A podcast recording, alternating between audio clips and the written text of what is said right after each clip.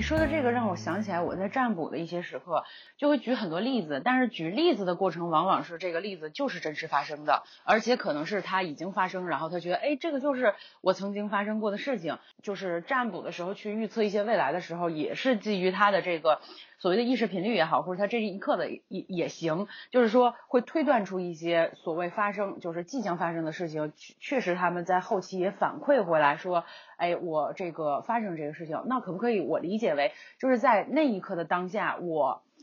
就是进入了他的时间角色，去拿到了过去的信息和未来的信息呢？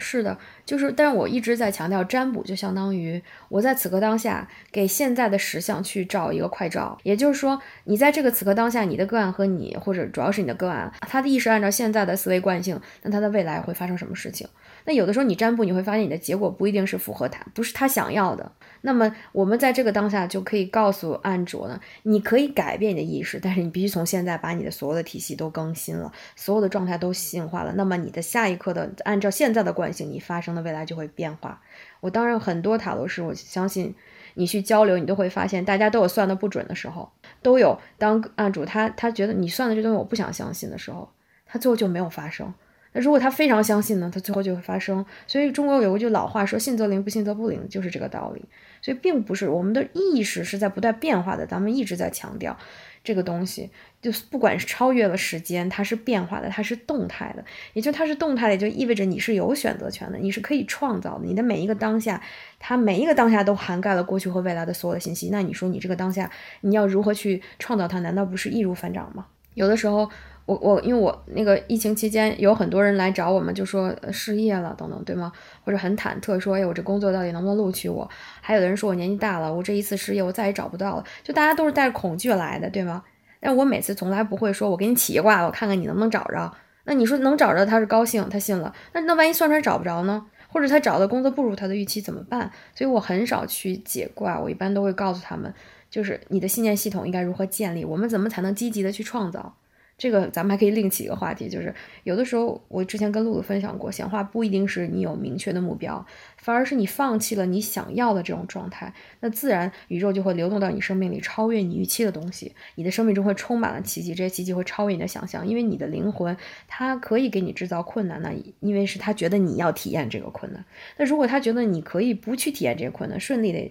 通过其他更好、更快捷的方式养生，那么他也可以让你去做。那提到扬升嘛，这是新时代的一个词汇。但其实所谓的扬升，就是我们灵魂每个人本身内在的冲动。就像我们要得到爱，想要被接纳。你看很多修行人说，在大定当中的那种极乐是超越一切世间的美好，就是因为那是一种灵魂真正回归了以后，逐步感受到的那种全然的爱和被接纳的状态。所以说，我们都有这个渴望。我刚才其实其实有一个点，就是因为我可能本身对那个就是人文科学这边了解的可能会比较多，因为然后其中有一个特别有意思的问题，就是其实伊宁刚才讲的东西，在现在最新的政治哲学里面，其实都已经被讲到过了。就一般意义上面，我们可能会觉得说。呃，灵性可能跟现实社会当中的政治，它其实完全是两个层面的东西。政治可能被人听起来可能会让人觉得是人跟人之间公共空间里面发生的一些可能权谋策略，或者那种所谓的基于人性本恶的一些呃策略性的行动，可能会被理解成是政治。但是其实，在现在新的政治哲学里面，就比如像依林讲的，我们人呃会面临很多恐惧，我们会面临很多。所谓的冲突，我们只要人是在社会当中，你只要在社会当中，你只要跟其他的人有关系，而且现代社会里面你自己如何确立你自己是你自己，就是靠你跟别人的关系去确立的。所以那些关系跟那些关系的尽头，其实都是你自己的延长线。但是当你在区分这些关系的本身的时候，你其实就已经在给你的周围的人画出来三六九等了。就比如说，这个人他是跟我比较近的关系，那个人他是跟我比较远的关系。当比较远的关系跟比较近的关系的人冲突的时候，我就会觉得我的身体受到了威胁，然后我就会给他一个反击。所以其实本身我觉得最根本的原因还是我们本人，就是我们每一个人对于自己自我这个 self 这个自我的范围其实都没有很清楚。就其实你的范围是全宇宙、全世界都是你。然后，而且这个你里面包含所有东西，它有一个，它需要一个本质的平等，就是你不能去说，划分那个三六九等，去分出有些生命是值得，呃，是有价值的，有些生命是没价值的。我觉得这种事情可能才是真的造成我们现在政治空间当中那么多冲突的一个很重要的因素。然后我觉得跟依宁刚才讲的很多内容其实是合的，我觉得。你刚才说的特别对，就是我们其实是合一的，或者说大家都是平等的。嗯，咱们又说回宗教，你就佛经里面它也有很多不平等的观念，对吗？他在强调，呃，大家要求得富贵，同时还有很多佛经里面还有说女转男身等等，就是好像就是女女人不如男人。因为我自己也是从一个非常不灵性的人变成现在这样，就过去的我就是。因为你没有你的基础价值观是取决于普世价值观，就大家都认为这样是对的，或者我接触的人都认为这样是对的，那我就只能相信他，哪怕我在去尝试让自己满足这个标准的时候非常的痛苦，但是我也不知道还有什么其他的出路。我觉得这是唯一的，我必须要挣钱，我必须要让更多的人认可我，我必须要做一个大家都觉得牛逼的工作，可能才能觉得抬得起头，看看让别人看得起我，对吗？或者很多人，你会发现，大家为什么之所以这么辛苦，就是因为你都在不断的把你的自我消融掉，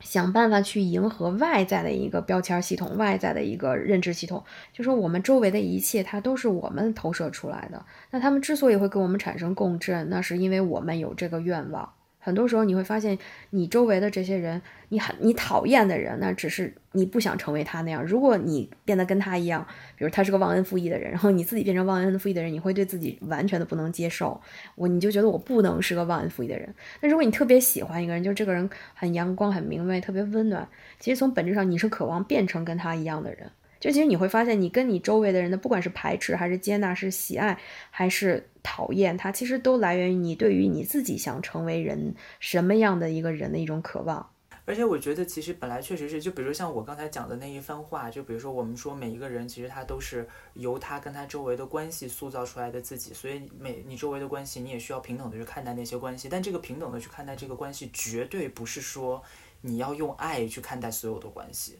就是。它是多样的，是不同的。你在每一段关系里面有你每一段关系的相处模式，但是你不能给他们去划分那个所谓的，比如说这个关系是值得的，这个关系是不值，这个值得跟不值得，其实本身它也是一种体验。但是本身我在这边要讲的可能是，呃，我觉得可能还是有一个原则吧，就是我可能是一个相对来说比较理想的人，就我还是希望这个社会当中是没有任何形式的暴力跟冲突的。所以可能我本身是觉得暴力跟冲突这件事情本身可能其实就是跟我们对周边的。人际关系划关系、划清界限这种呃行为而产生的，我我并不是在说所有的我们要去拥抱所有的关系，要去善待所有的关系。你当然可以有恨，你当然可以有不开心，但这些东西它就是存在在那儿的，你没有必要就是用那种非常暴力的方式给他反击。这个就涉及到很多层面的问题，我们可以呃逐一来讲一讲我的体会啊。就是说，嗯，在关系当中，很多人学佛的人，我就记得那会儿我最早学佛的时候，就会听到很多人说：“哎，你一个学佛的人，你怎么能这样呢？你怎么能发脾气呢？你怎么能呃，就是不不慈悲呢？你怎么能不去捐钱呢？你怎么能不不不乐于布施呢？对吧？你会发现，人们就是对于一个修行人，或者一个佛教徒，或者什么天主教徒等等，都有一个大家先入为主的观念，他应该是什么样的人。”但是你会发现，你觉得你在你在你之外的这些人应该是什么样的人？这是给你的生活带来痛苦的最大根源。就是我们总是想要把我们周围的环境校准成我们想要的样子，不管是人事物。但是你一旦你发现它不符合你的预期，你就很难受。哎，怎么今天出门我就没有办成我要的事儿？怎么今天就碰到一个特别讨厌？就给我添堵的人，所以说你周围的这些人，他们有千姿百态，他们也在他们自己的意识进程当中，我们是没有办法去改变他们，也没有办法去替他们活着。你会发现，即使你最爱的人、你最亲的人，你给他们提出很中肯的建议，你发现他们都嗤之以鼻，或者压根儿不听不进去。你想让他们健康生活，但他们就是自己作。你会发现没有办法去改变，在你，你其实本质上是没有办法改变在你之外的任何人和任何事。那在这种情况下，我们应该如何自处呢？所谓的慈悲，并不是我牺牲我自己的内在感受，我为了让你高兴，这是一种讨好型人格，它不是慈悲。你说很多人，我们听说有有些老好人看起来特别好，最后突然有一天得癌症死了，为什么会这样呢？就是他让别人所有人都舒服的情况下，他一定会让他自己难受，他一会一定会隐藏他很多的情绪，他消化不了。对，因为我过去就是这样的人，就是就是你希望你周围的人都喜欢你。但你后来发现这是一个 mission impossible，不可能。你又希望你周围的人都快乐，你发现也不可能。那最后你会发现，你让所有人都快乐的时候，你就只能让自己特痛苦。最后发现，哎，那我自己特痛苦，我活着干嘛呢？对吗？就为什么说？嗯，所有的修行都是要内求，都是要回到自己的自身当中，就是因为你在你外在的一切，它是你内在的一个投射，你改变它就相当于你本末倒置。你一个投影仪去放这个电影，你说电影上面有个有个东西错了，你不去剪片子，你你去想去抹那个屏幕，是一点用没有的。就你的被投射，你投射出来的东西和你真正去投射的这个主体，它才是你需要去关注的东西。就有的时候我们改变不了别人，那我们只能从自自身去去处理我们的情绪。有的时候我们确实有情绪，有愤怒，那我们该如何表达呢？就我们很多时候跟别人产生冲突，在关系当中，第一时间就会觉得你对我的这个定义我是不认可的，你就会对他产生排斥，而且你还会有变得有攻击性，因为这是一个很自然的状态，就是你很糟糕，你为什么要这么说我？但如果你换一种方式去表达，因为你是在你回到你自己的内在，你是能清楚的知道你现在的状态的。你现在可能感觉到愤怒和痛苦，那你可以告诉对方说：“你你说的这句话让我非常的痛苦，或者你说的这句话让我感觉我自己被否定了。”我在此刻当下百分之百的去描述我现在的感受，但是我我可以不用一种攻击型的方式去定义你是错误的。因为这种冲突，就像你说的，你会发现一定会带来一种循环的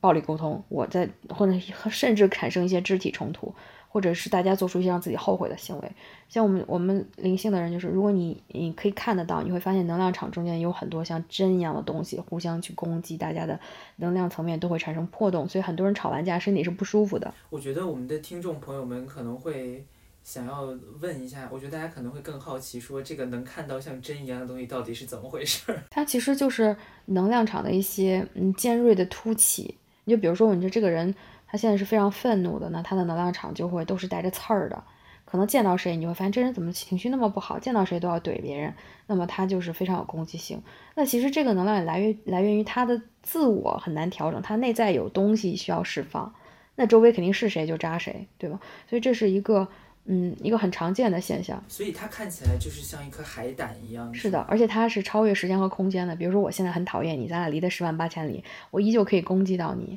但是出现海胆这样的情况是比较少的啊，就是当然这个人是非常非常愤怒的情况下才会发生。但基本上我们的愤怒都是很有针对性的，会针对某一个人或者某一件事情起的反应。所谓灵修呢，它并不是说我们要去压抑我们的情感，也不是说我们要去。不去面对我们的这些情绪，我们这些愤怒和情绪，它其实是帮助我们来看到这个世界哪些东西是我们想要的，哪些是我们不想要的。就比如说我我我周围有一些朋友，我每次去参加活动啊或者聚会，因为他们知道可能我在说一些道理的时候会比较投入啊，或者是比较可能会有一些影响力，会让大家感觉很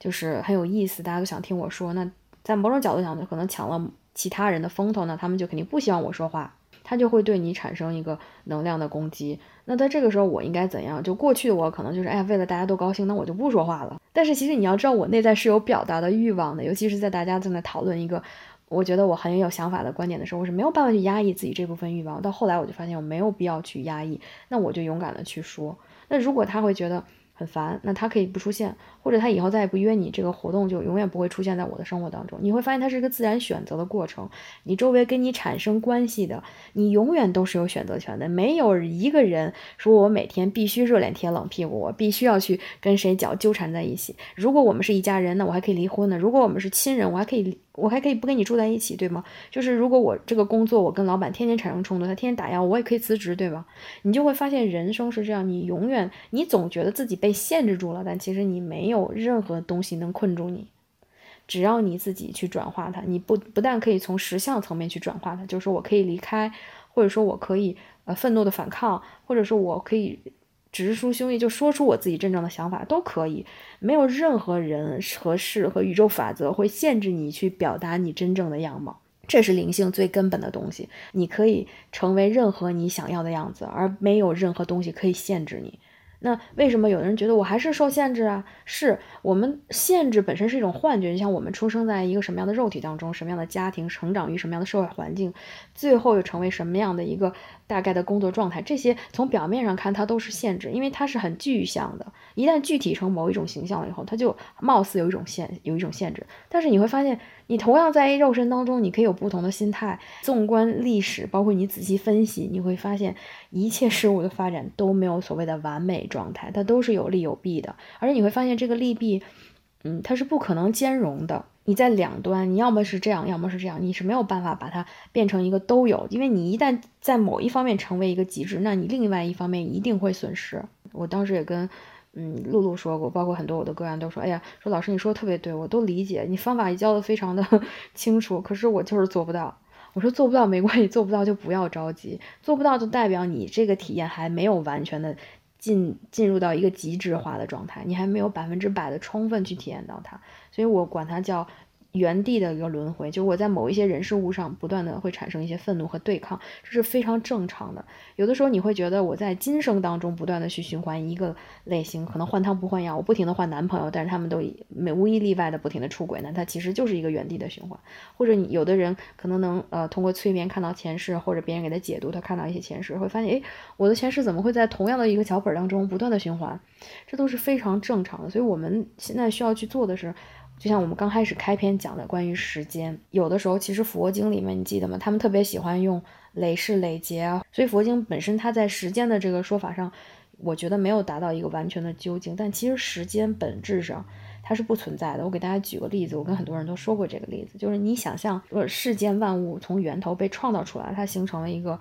一个空间，假设是一个球，那这个球呢是由无数个点组成的，对吧？那这些每一个点就是我们的个体意识，我们的每一个意识在当下的一个信念系统的迸发，它就像一个火花一样。这些意识，你第一，它是不断变化的，它会不断的分裂，它还不断的会延续。所以你这个球，你可以想到它的这个创造是不断的丰富的，不断的变得更密集，或者不断的在扩大它。然后我们的意识在这个球当中是如何体验的呢？在第一个点，第二个点，第三个点，我就不断的在这个球体进行一个穿梭，把它连成一个线性的感受。这个时候就形成了我们现在在这个维度体验的生命状态，它是有时间的。那如果你当你修行到其他的维度，你会发现你可能会同时并行几条线，你就从线变成面了。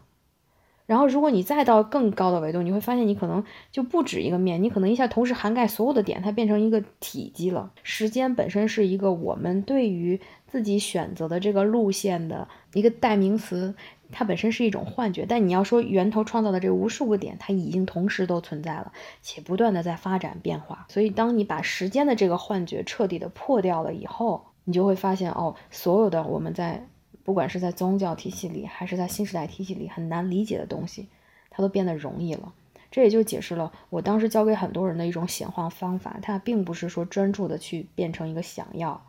而是你呢，在自己的感受当中，觉得自己已经得到了这个你想要的一切，它已经发生了。为什么？它本来就发生了。这个点还没有出现之前，还没有在被你穿成线之前，它已经存在在宇宙当中。你只要去感受到它，那么这个事情就会在你的生活中出现。我的。假说是，我觉得时间是我们的意识去整理自己记忆的一个逻辑方式，就是它单纯只是一个人共同意识当中的一个逻辑存在，所以它其实不是所谓的物质或者本质化的存在。也就是说，我们可能就比如说像应宁刚才讲的这个时间，就是在源头里面有非常多的点，我们每一个人可能每一刻都在某一个点上面，但其实我们是呃任意的把这些点连成线的。那在这个过程当中，我们在连线的过程当中，其实比如说像我这一世，我连了几个点，然后我连完几个点之后，我现在再去看那个点的时候，我是现在这个躯体限制我只能用时间的逻辑把它们串在一起，所以过去就让我觉得是过去，然后未来让我觉得是未来，但事实上他们是同时发生的。能不能理解说，其实我们本身可能这具身体或者这个维度，其实它就是限制我们无法超越时间的一个很重要的。枷锁，但实际上换一个方法说，就其实你只要超越了这个枷锁，其实你本身也就超越了这个维度了。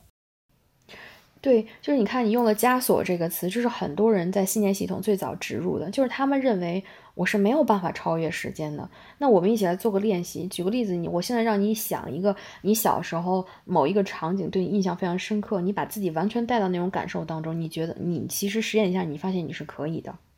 然后我当时开始就是进行冥想的时候，连接到一些人事物，包括我自己未来可能发生的事情。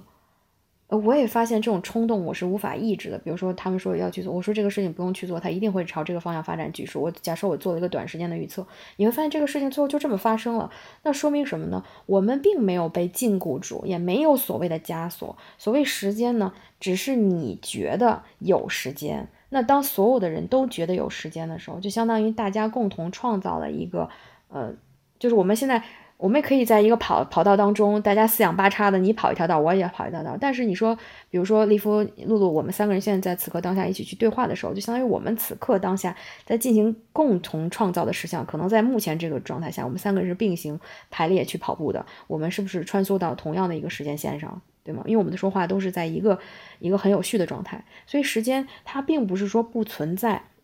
它只是我们对于一个有序排列的有限认知，但整个这个排列它并不是一定必须这样去排列的。也就是说，你会发现，哎，有有些人怎么这么年轻啊？过十年见，而且还越来越年轻，他也没整容，那为什么？就是他的信念系统里，哎，你是在说我吗？有可能，我觉得你确实，咱俩好多好多年没有一年都没见了。就是很多人他的信念系统里是没有一年都没见，对，他的信念系统是没有衰老的概念。可是有些人你会发现，他特别怕死，不停的吃保健药，然后整天都都不停的一就有个头疼脑热就去医院，就生怕自己好像得了病，可能只是很简单的东西，但他都非常的恐惧。在这种恐惧带动下，就是他一直不断的强化死亡和衰老的概念，你就会发现这些人他们老得很快，他们看起来就很没有精神。所以意识在能量状态上对我们的生活和体验的影响是非常非常强烈的，而时间它本身只是一个因素，你如果格外的去认同它，这个枷锁才会出现。如果你不去认同它，那么你就能在某一个当下，就像我们有时候冥想练，就是打坐，或者说你就哪怕是在开着车，的你，你完全进入到一个，嗯，所谓很清明的状态的时候，你会发现你能感觉到特别特别多丰富的信息，这些信息它都可能是。成像瀑布一样倒到你的头脑里，你可能都来不及分析，但是当你用的时候，你会用到它。就像有的时候我在去给别人解读的时候，或者做个案的时候，那个信息就爆炸性的就到来了，你都来不及梳理它，你只想赶紧把它们都写下来或者说出来，一样的道理。嗯，但是我们还是要在这边提醒我们的听众朋友们，开车的时候还是要注意交通安全。对，是的，嗯，那肯定不是，就是有的时候我们讲行住坐卧皆修行，所谓冥想，并不是说。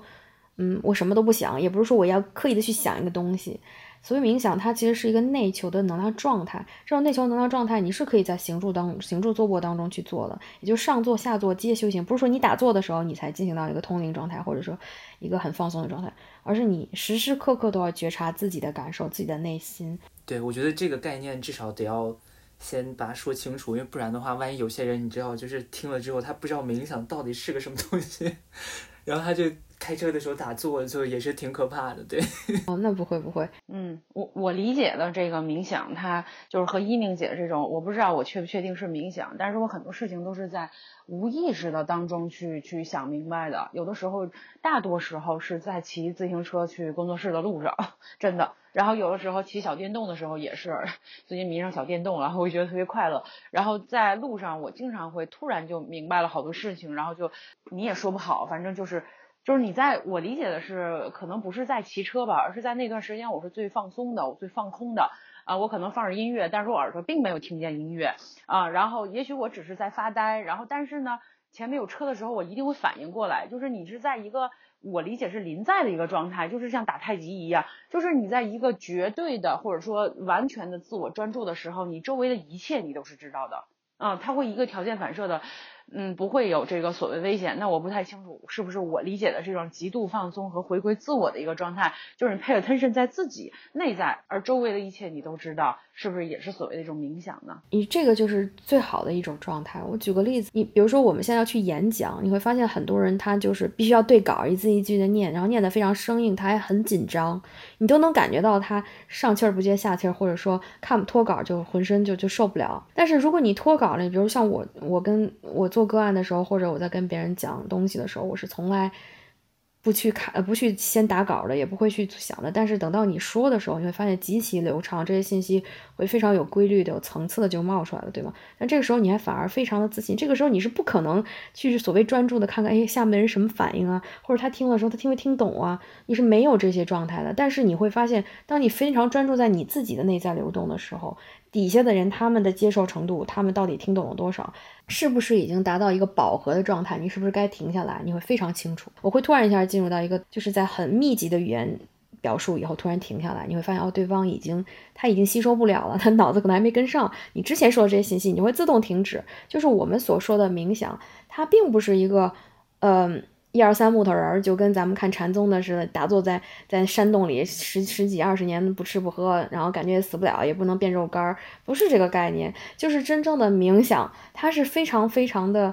它是非常灵动的，它真的是，它是就是你的生活。所以你看，嗯，六祖，我不知道你们看没看过《六祖禅经》？这六祖在早期，他既不识字也不干嘛，他不念书也不干嘛，他的师傅就让他扫地，呃，做饭。淘米就是很基础的生活，但是他在这个当中达到了一种深度的临在。佛陀有个弟子，我忘了叫什么，他也是，就佛陀就是说，因为他笨嘴拙舌，就是不会表述，大家都觉得他，嗯，就是就是最修行最差嘛，因为他说不出来嘛。结果佛陀就说，你就去扫地吧。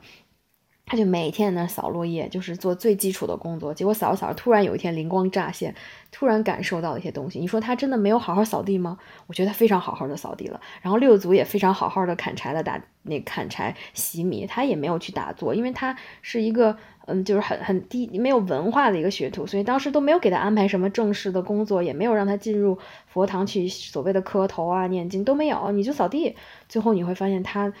他的开悟是通过这种方式的，这就。反向去论证了一个什么呢？就是我们所谓说的冥想啊、灵修啊，它是不可能脱离生活的，它一定要在生活当中去做。就你这个人要从你生活中的所有的大事儿、小事儿、很具体的东西，你都能有所感悟。那你怎么才能有所感悟呢？你首先要回到你自己内在的中心。你不可能每天能量都突在外面去看看这个人怎么不好，那个人怎么不好，或者很紧张的想看大家的反应，最后失去了对自己的连接。就现在生活的人之所以有那么多的痛苦，就是因为大家跟自己的内内在连接非常的薄弱，所以他对自己的很多信念系统都没有办法很笃定。你会发现就很容易动摇。哎，我跟这个人说了一下，我就，哎，我就觉得我又开始自我怀疑了。我跟那个人说一下，我觉得他说的挺对，那我是不是又错了？你会发现很多人表面看起来很自信，但是他们往往在别人去质疑他或者提出反对意见的时候，他们极其有攻击性。那其实是说明他们内在没有十分相信自己。你像有的时候，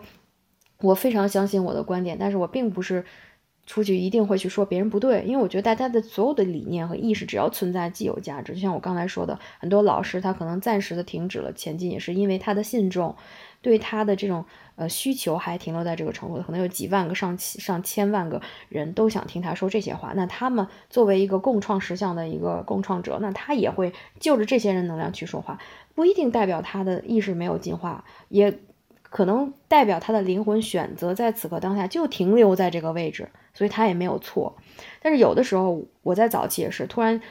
嗯，有一些极致体验或者达到了一些。嗯，意识上的进化的时候，你就会再去看过去的老师说的话，或者说有些人就觉得他们怎么讲的这么不透呢？他们是不是没有理解到？你会产产生一种你比别人强的这种傲慢心，就很容易就冒出这种想法。但是这个的话，我觉得像我我理解啊，就是你和子明老师还有一个共性啊，就是当我跟你们聊天的时候，因为和立夫又不太一样，就是你们三个都是我经常会聊天的对象，但是立夫相对他会更偏疏于学术和这个逻辑方面的。就比如说刚才他提出的这些，都是比较基于他的啊人文学呀，或者是社会学或者心理学等等一系列的一个社会现象的问题。但是相对不是说立夫不好啊，这是他个人特点，只是一个标标签啊。那么相对于来说，你和子明，我觉得有一个共性，这个标签在我眼里是弹性特别大，就是说。当我因为我的这个段位或者说我的频率或者我的状态是不断的调整的情况下，我在小白的时候，我问你的问题的时候，你们会降个维度去跟我讲。那么随着我往上走的时候，你们会随着我的维度去回答。所以我觉得这个是不是和老师的一个，就是我理解的这个所谓的好的老师或者是大师也好，他是可以降维也可以升维的一个自如的一个状态。你是在说我太僵硬吗？没有，我咱俩是一号的，嗯，好牵强。就是因为我刚开始的时候，因为当你获得了新的体验和大量的信息的时候，你会发现你很难找到再给你灵感的老师了，对吧？就是你的认知已经可能超越了他们已经被被普罗大众所接受的这个信念体系，已经超越了这部分。但是超越这部分呢，我会有很多问题，但是已经找不到答案了。然后我当时就觉得，嗯，哎，怎么最近都没有什么让我有启发的一些碰撞了？但是当你放掉这颗一定要找到答案的心的时候，你会发现特别神奇，你的生活中会突然出现了一篇文章或者一本书的推荐，这个书里刚好某一个章节就会给了你一些解答，你就会发现宇宙呢就一定会给你放来这种解答你问题最当下最好的一个创造这个条件，就你你只要去放松的去回归到自己的内在，你所有提出的问题都有人或事或者相应的一些。语言会在一个很奇妙的状态下给予你。到后来呢，我就发现我脑子里自动会出现一些答案，自动会出现一些我都在我认知之外的信息。那这些东西就属于你慢慢的跟你自己的高我或者跟你自己的指导灵连接的更加紧密了以后，你就能获取到更丰富的信息。这当然每个人都不一样，像我不是属于能经常看到很清晰的图像，我其实最开始是接收到很很复杂的信息，这个我就知道。然后，但是我最近